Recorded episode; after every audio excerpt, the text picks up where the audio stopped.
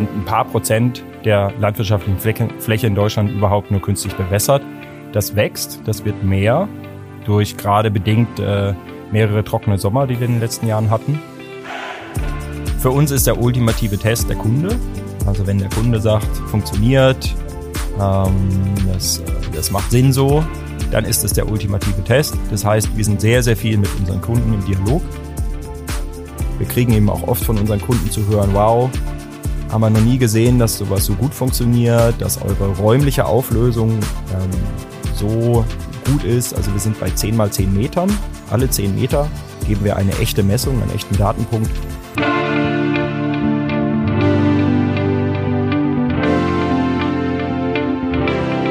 Herzlich willkommen zum Tech und Founder Podcast der Technologiefabrik Karlsruhe, dem Podcast für die Karlsruher Startup-Szene.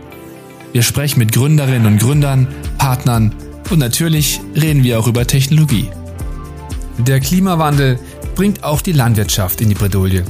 In der Vegetationsperiode werden heiße und sehr trockene Sommer mehr und mehr zum Problem und die Wasserversorgung für Landwirtinnen und Landwirte zur Herausforderung. Das Karlsruher Startup Heliopass AI hat eine Lösung für landwirtschaftliche Betriebe entwickelt. Ihre App Waterfox analysiert Satellitenbilder mit künstlicher Intelligenz und liefert so präzise Daten über die Lage auf den Feldern. Unternehmensgründer Ingmar Wolf erzählt uns heute mehr über sein Startup, wie die Lösung für die Landwirtschaft genau aussieht und welche Analysen sie mit Hilfe ihrer Technologie liefern können. Und jetzt wünschen wir euch viel Spaß mit Ingmar. Herzlich willkommen zum Tech Founder Podcast mit Ingmar. Hallo. Hallo, schön, dass ich hier sein darf. Ingmar, du bist einer der beiden Unternehmensgründer von Heliopass AI. Mit eurer App Waterfox könnt ihr Landwirten und landwirtschaftlichen Zulieferern dabei besser helfen, mit langen Trockenperioden und der Bewässerung ihrer Felder umzugehen. Bisher haben sich Landwirte dabei vor allem auf ihre Erfahrung, ihr Gespür für die Beschaffenheit von Böden und die Wetterbedingungen verlassen. Bevor wir jetzt auf eure Lösungen eingehen, könntest du uns schildern, mit welchen Problemen sie dadurch immer wieder zu kämpfen haben? Ja, sehr gerne. Also, wenn wir uns mal den Markt anschauen, sprechen wir jetzt erstmal hier nur vielleicht von der Dachregion. Ähm, das ist eine Region, in der ist im weltweiten Vergleich die Wasserversorgung schon sehr, sehr gut. Also wir haben während der Vegetationsperiode viel Regen. Ähm, Deswegen wird im Allgemeinen nicht bewässert. Es sind ein paar Prozent der landwirtschaftlichen Fläche in Deutschland überhaupt nur künstlich bewässert. Das wächst, das wird mehr ähm, durch gerade bedingt äh, mehrere trockene Sommer, die wir in den letzten Jahren hatten. Also der Regen wird etwas unverhältnismäßiger. Ähm, es gibt nassere Winter und trockenere Sommer. Das ist immer schwierig, das so allgemein zu sagen, aber zumindest ähm, gibt es Anzeichen dafür und die Landwirte reagieren. So, was machen sie jetzt? Ähm, es werden vor allem Kulturen bewässert, die sehr schnell auf ausbleibende Feuchte reagieren. Das ist vor allem Sonderkulturen wie Gemüse. Ähm, das sind auch äh, ja, Kulturen, die man in der Reihe anpflanzt, die etwas teurer sind, wie zum Beispiel Sonnenblumen. Ähm, Mais wird teilweise auch bewässert. Ähm, und ähm, ja, was der Landwirt macht äh, aktuell ist, ähm, wenn es ein kleinerer Betrieb ist oder ein mittler, mittelgroßer Betrieb, ähm, dann fährt er eben raus, schaut sich das an. Ja, bei, sagen wir mal, Kartoffel, Zuckerrübe, da schaut man dann, okay, Wetterbericht sagt, bleibt noch eine Weile trocken, ist schon recht trocken. Jetzt fahre ich mal über alle Felder gleichmäßig rüber. Ähm, bei Sonderkulturen wie Gemüse und gerade im Terminkulturenanbau, also das sind die, die den Lebensmitteleinzelhandel beliefern, da geht es wirklich um taggenaue Bewässerung. Und da ist das nochmal ähm, komplizierter oder nochmal anspruchsvoller, die Bewässerung wirklich zu planen. Und ähm, wenn das ein kleinerer Betrieb ist, macht es der, der Landwirt, der Betriebsleiter in der Regel selber. Wenn es ein größerer Betrieb ist, dann gibt es eine Person, die zentral ähm, die Bewässerung plant und dann gibt es Leute, die eben rausfahren auf die Felder und dort ja die Techniken, die es gibt zur Bewässerung eben nutzen, also Maschinen, die übers Feld gezogen werden, die das Wasser verteilen oder Rohre mit entsprechenden Sprenklersystemen.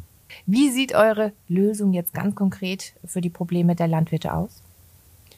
Also ähm, die Bewässerungstechnik ist in der Regel vorhanden. Wasserzugänge über Brunnen beispielsweise, Hydranten auch. Ähm, wir kümmern uns um das Management ähm, der Bewässerung. Und ähm, wir haben jetzt zwei Ansätze. Das eine ist, dass wir dem Landwirt helfen, dass er das besser koordiniert mit seinen Mitarbeitern, also gerade große Betriebe, ähm, wo eben sehr, sehr viel zu kommunizieren ist.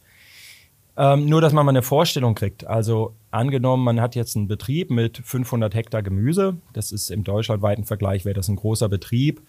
Die haben ähm, hier gerade im Südwesten Bewirtschaftungseinheiten von äh, meistens weit unter einem Hektar, ähm, wo dann einfach einige Reihen, zum Beispiel Salatköpfe, heute gepflanzt werden, dann morgen wieder ein paar, übermorgen nochmal ein paar, damit man auch entsprechend so ernten kann. Weil der Supermarkt mhm. will ja nicht zehntausende Salatköpfe auf einmal und dann mhm. zwei Wochen lang nichts. Er will ja kontinuierlich auch beliefern. Deswegen wird kontinuierlich angepflanzt. Aber das heißt ja, dass die Salatköpfe, wenn sie auf dem Feld stehen, in unterschiedlicher Reifegraden sind, mhm. also in unterschiedlicher ähm, äh, Kulturreife. Und äh, das muss alles koordiniert werden. Ähm, wenn der Salatkopf kleiner ist, ähm, dann ist die Pflanze empfindlicher. Ähm, dann sind besti bestimmte Bewässerungen eben notwendig. Ja, und das, das ist alles sehr komplex und mit der Software helfen wir eben den Überblick zu behalten, zu dokumentieren und entsprechend auch in so einem riesigen Betrieb zu planen, was dann eben äh, viele hundert Bewässerungsvorgänge pro Tag sind. Das ist richtig viel. Und wenn man ein, zweimal ähm, eine Bewässerung vergisst, äh, dann ist so eine Kultur schnell hinüber, weil wenn sie dann ein paar gelbe Stellen haben an einem Salat, dann will das der Lebensmitteleinzelhandel nicht mehr kaufen, weil es der Konsument nicht mehr kauft. Das ist ein Teil, das Management. Und das andere ist die Empfehlung. Wie viel Wasser sollte denn jetzt genutzt werden?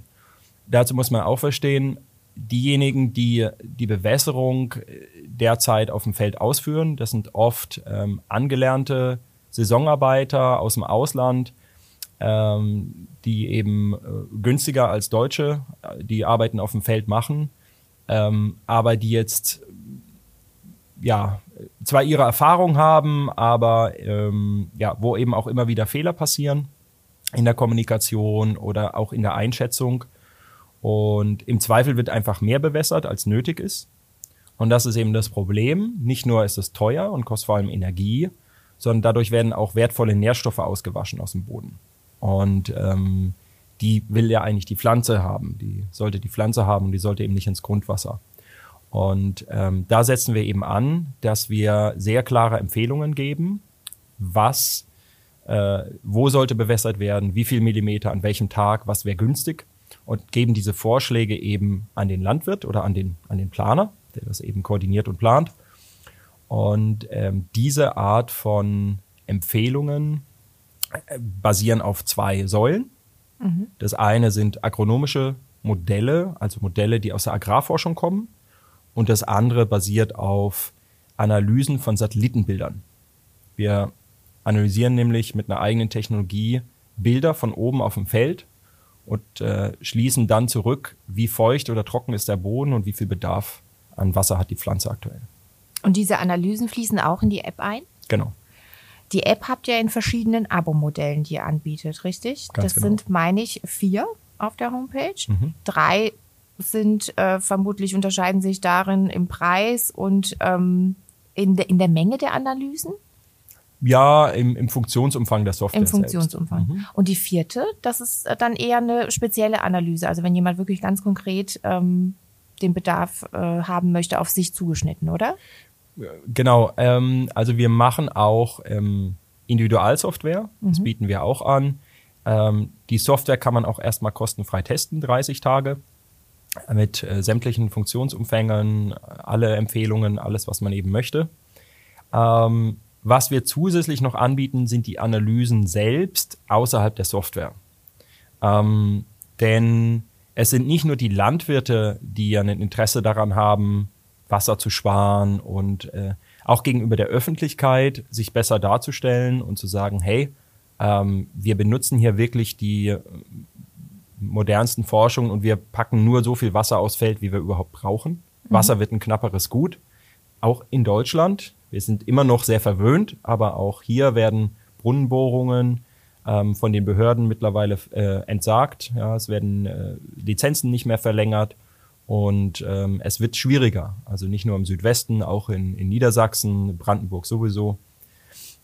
Also das ist ein Thema, mit dem sich der Landwirt äh, auseinandersetzt. Aber der Landwirt ist ja in der Regel noch am nächsten an den Feldern.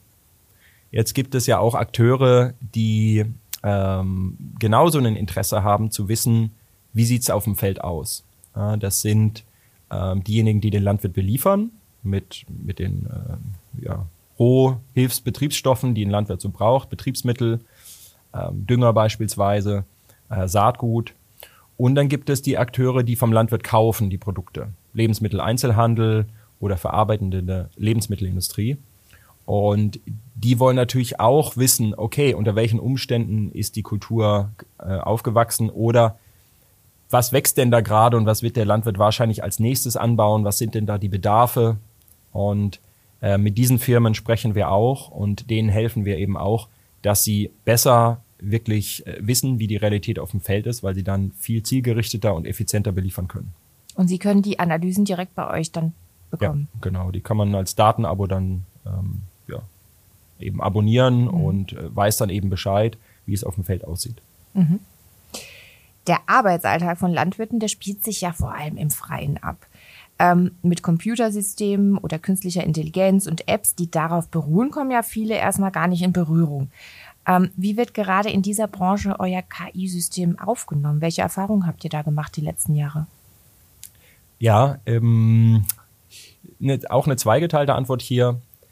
Äh, Software selbst ist nicht unbekannt in der Landwirtschaft. Ähm, also gerade große Betriebe haben in der Regel eine sogenannte, ein sogenanntes Farm Management Informationssystem oder allgemeiner gesagt ERP-System, Enterprise Resource Planning, das, was eben auch Fabriken haben, um, um sich selber zu managen, um Geschäftsprozesse, Betriebsprozesse zu managen. Das gibt es auch gerade bei den großen Betrieben.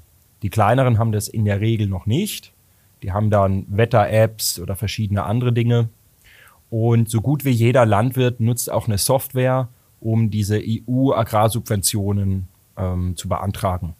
Und da gibt es eben auch eine ja, sogenannte Schlagkartei, also Felder werden in wirtschaftliche Einheiten, sogenannte Schläge, unterteilt. Und die sind dann in einer Kartei. Und das ist in der Regel elektronisch.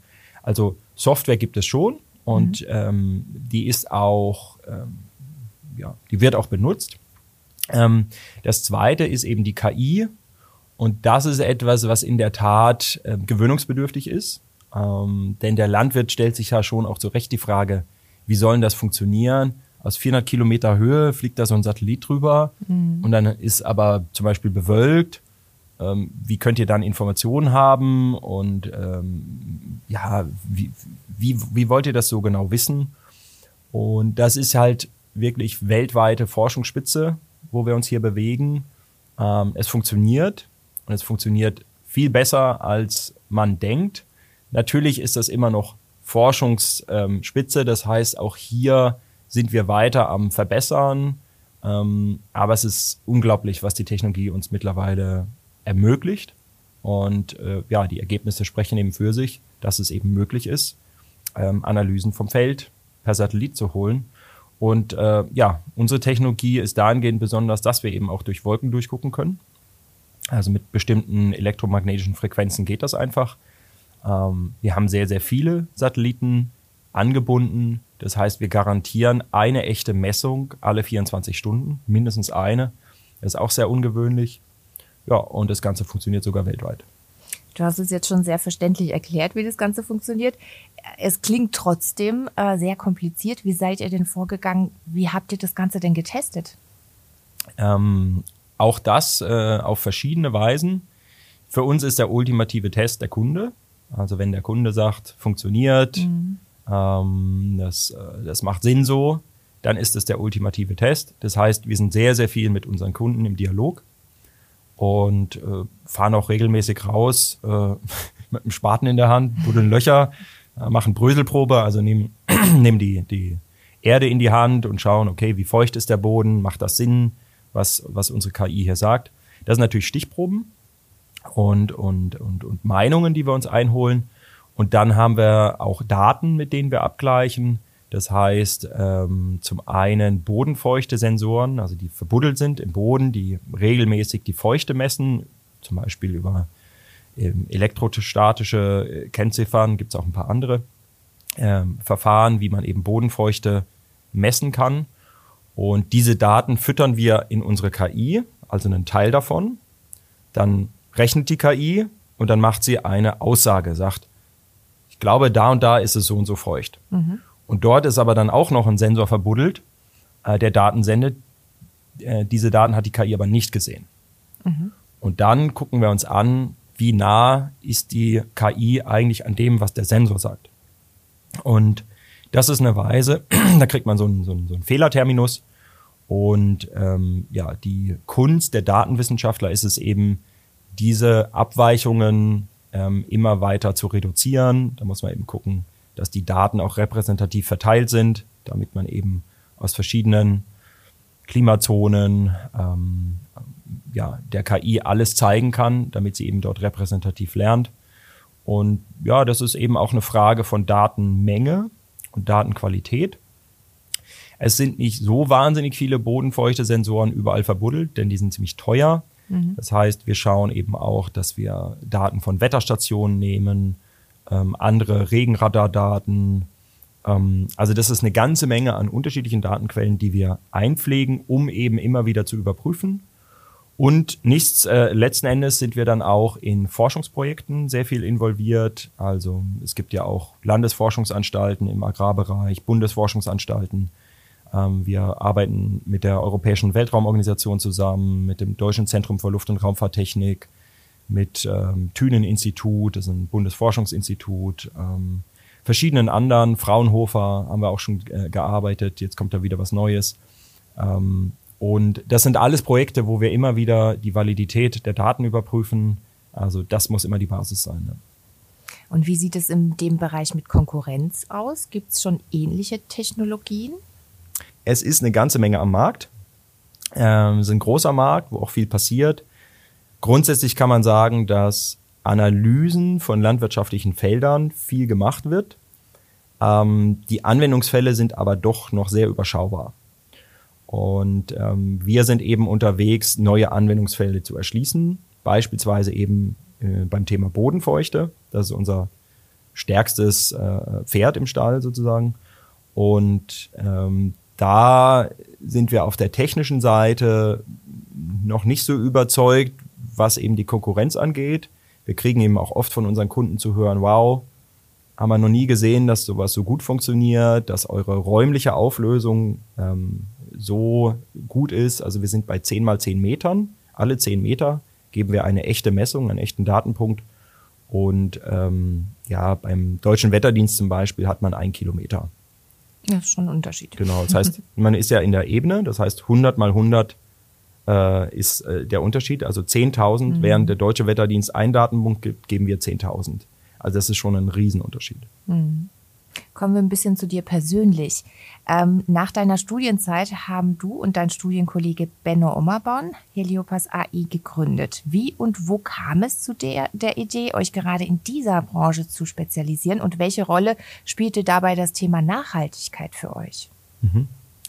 Ja, also ähm, Landwirtschaft lag mir auch schon immer am Herzen und äh, Weltraum und äh, Technologie meine Mitgründer. Und mein Opa war Landwirt in, im Land Brandenburg, ist dann kurz vom Mauerbau geflohen, hat den Hof eben verlassen. Ähm, aber da ist immer schon eine starke Verbindung auch zu gesunder Ernährung. Das beschäftigt uns alle, auch im gesamten Team, nicht nur bei uns Gründern.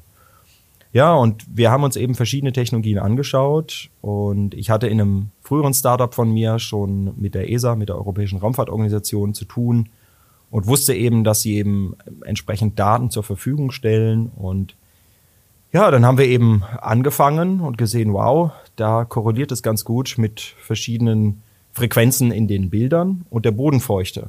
Und da schauen wir doch mal tiefer rein und gucken uns an, ob wir nicht da eine Lösung einfach für den Markt entwickeln. Und ja, so ging es eben weiter, Schritt für Schritt, mit sehr viel Lernen, mit sehr viel äh, Demut, ähm, immer wieder zu scheitern, immer wieder aufzustehen und ähm, ja, einfach zu merken, ähm, man kommt voran und ähm, man kann tatsächlich auch was verändern in der Welt. Also man kann Erkenntnisse, die bisher es einfach nicht gibt, weil es ist sehr teuer, Bodenfeuchte standardisiert zu erfassen oder auf alle Felder jeden Tag hinzufahren. Ne? Also das ist auch, auch, viel Aufwand, da wird auch sehr, sehr viel. Mhm. Es mhm. kostet auch sehr viel Sprit. Ne? Also ähm, mit einem großen Betrieb ist man dann locker am Tag mal zwei, drei, vierhundert Kilometer am Fahren, jeden Tag, um sich die mhm. Felder anzugucken. Und ähm, da kann man eben was tun. Und äh, wenn die Satellitendaten eh da sind, die Technologien im Bereich künstlicher Intelligenz sind in den letzten Jahren enorm nach vorne gekommen. Da ist auch richtig viel passiert. Und wir haben halt einfach gesagt, wir werden es versuchen. Und äh, wir sind schon eine ganze Ecke, ganze Ecke weit gekommen und ähm, ja, freuen uns, wie es weitergeht. Und welche Unterstützung habt ihr in der Zeit als Startup bekommen und wie wichtig ist euch der Standort Karlsruhe? Hm, also Unterstützung haben wir sehr, sehr, sehr viel erhalten. Ähm, ich sag mal so, wenn man eine Firma gründet, sollte man das nicht tun, weil man auf Unterstützung hofft. Mhm. Ähm, natürlich macht das einen großen Unterschied, aber man muss es selber wollen. So diesen, diesen unternehmerischen Antrieb, den braucht man selbst. Ähm, ja, beispielsweise helfen uns natürlich oder haben uns am Anfang sehr viel die Daten der ESA geholfen Mittlerweile haben wir ja sehr viele andere Satelliten auch eingebunden. Das war ein starker Schritt.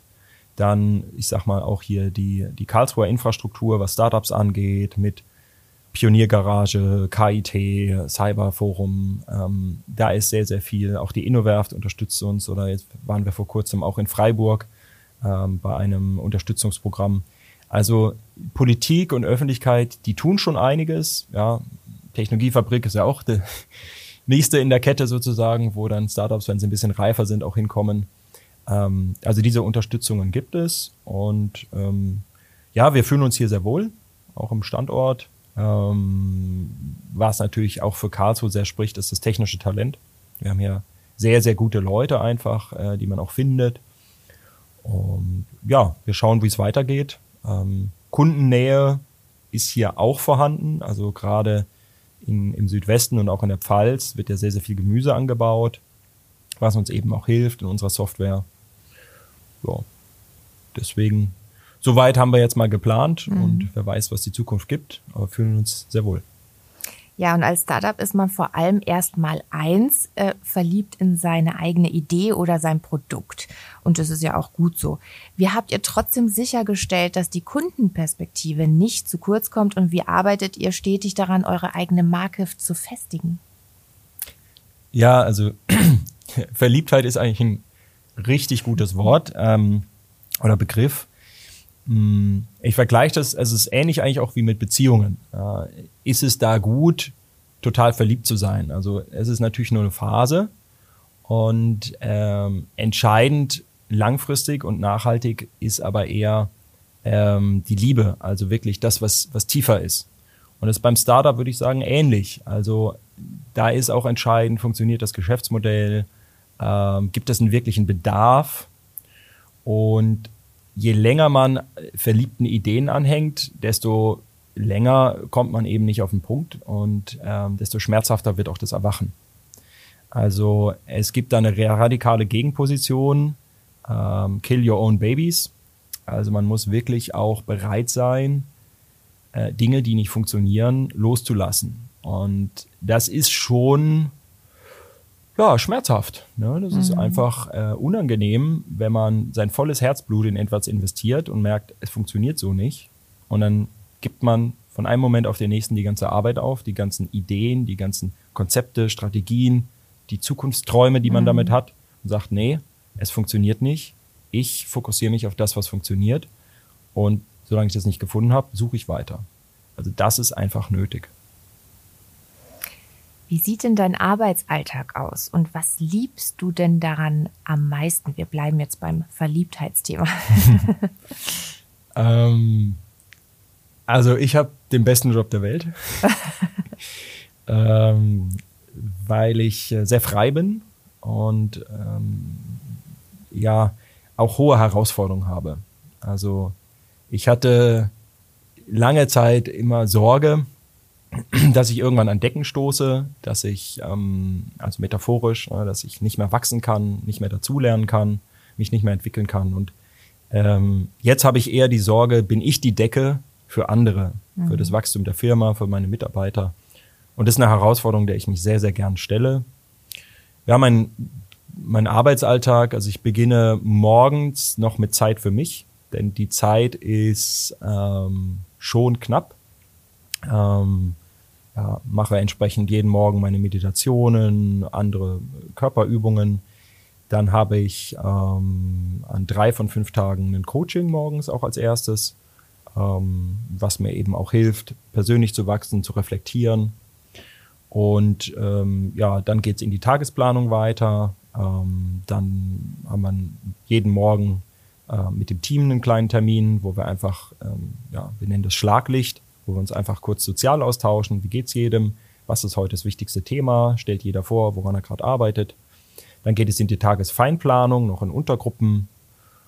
Ja, und dann sind das im Prinzip drei Blöcke. Ich habe so Ich-Arbeit, Teamarbeit, wo ich mit Team koordiniere. Und der dritte Block ist Arbeit mit externen Kunden und Partnern. Und ähm, dann klingt der Arbeitstag meistens so spät Nachmittag, abends mit sozialen Themen aus. Äh, entweder mit Kollegen, ähm, mit Mitgründer oder eben auch mit Freunden. Und das führt uns zur letzten Frage. Würdest du gerne mal in einen ganz anderen Bereich eintauchen? Und wenn ja, welcher wäre das? Ähm, man weiß nie, was, was die Zukunft bringt. Ähm, ich sage immer, 90 Prozent von dem, was ich jeden Tag tue, kann ich nicht, weil es einfach äh, sehr, sehr herausfordernd ist. Ähm, das liebe ich. Man wird es sehen. Also natürlich ähm, wächst die Firma auch und wird stabiler.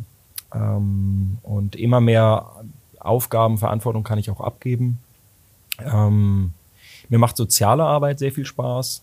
Also das ist was, was ich mir irgendwann vorstellen kann. Ähm, man wird das sehen. Also das, das entscheidet auch ein Stück weit ja, das Leben. Mhm. Ähm, ich fühle mich äh, im Moment sehr, sehr wohl und ähm, da geht's erstmal weiter. Mal gucken. Ähm, vielleicht eigene Kinder erziehen. Wer weiß es. Ähm, in so. welchem sozialen Bereich wäre das vielleicht was? Also in welchem Bereich würdest du da gerne mal reinschauen? Also Persönlichkeitsentwicklung interessiert mich schon sehr. Ähm, und ja, es gibt auch etwas, ähm, was, ähm, wo ich viel Verbindung habe. Also ich stelle mir oft die Frage, warum sind Menschen nicht frei? Warum sind sie nicht mutig? Was fehlt ihnen? Ähm, ich schaffe natürlich für mein Team eine, eine möglichst äh, gute Umgebung, in der sie sich entfalten können, in der sie glücklich sind, ähm, motiviert zur Arbeit gehen, denn meiner Meinung nach sind eben Mitarbeiter von sich aus motiviert. Ähm, sollte immer nur versuchen, sie nicht zu demotivieren. Ähm, die die Menschen in sich tragen, ist eben äh, eine sexuelle Energie. Ja, also für mich sind Menschen Wesen mit Energie. Man wacht morgens auf aus einer Ruhephase und hat erstmal Energie. Und dieses Energiepotenzial zu heben, äh, das ist etwas, was mich äh, schon lange reizt. Ähm, und das könnte ich mir vorstellen, ähm, weil ich glaube, dass da viel Potenzial für Menschen liegt, ähm, zu wachsen und ein glücklicheres Leben zu führen. Ja, vielleicht Aufklärung an Schulen, sowas zu machen oder eben auch Sexualtherapie für Erwachsene. Da, das sind so paar verrückte Gedanken, da gibt's gibt's viele. Also Arbeit mit Menschen, Coachen, Mentoring in dem Bereich was zu tun, ähm, das liegt mir schon sehr am Herzen. Aber das mache ich ja auch jetzt. Also in, in meiner Rolle bin ich ja auch für Menschen da, für Kunden, für Mitarbeiter. Ähm, man wird sehen.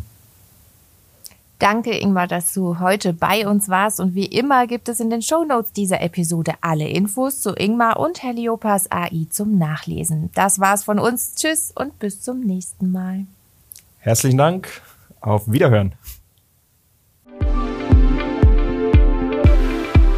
Schön, dass du bis jetzt dabei geblieben bist. Falls du uns Feedback geben möchtest oder Anregungen hast, dann sende uns gerne eine E-Mail an podcast.technologiefabrik-ka.de. Unsere Kontaktdaten und Infos zu unserem Gast findest du in den Show Notes. Wenn dir unser Podcast gefällt, dann abonniere ihn doch einfach kostenlos. Natürlich freuen wir uns auch über eine Bewertung von dir. Alles Gute für dich und bis zur nächsten Folge.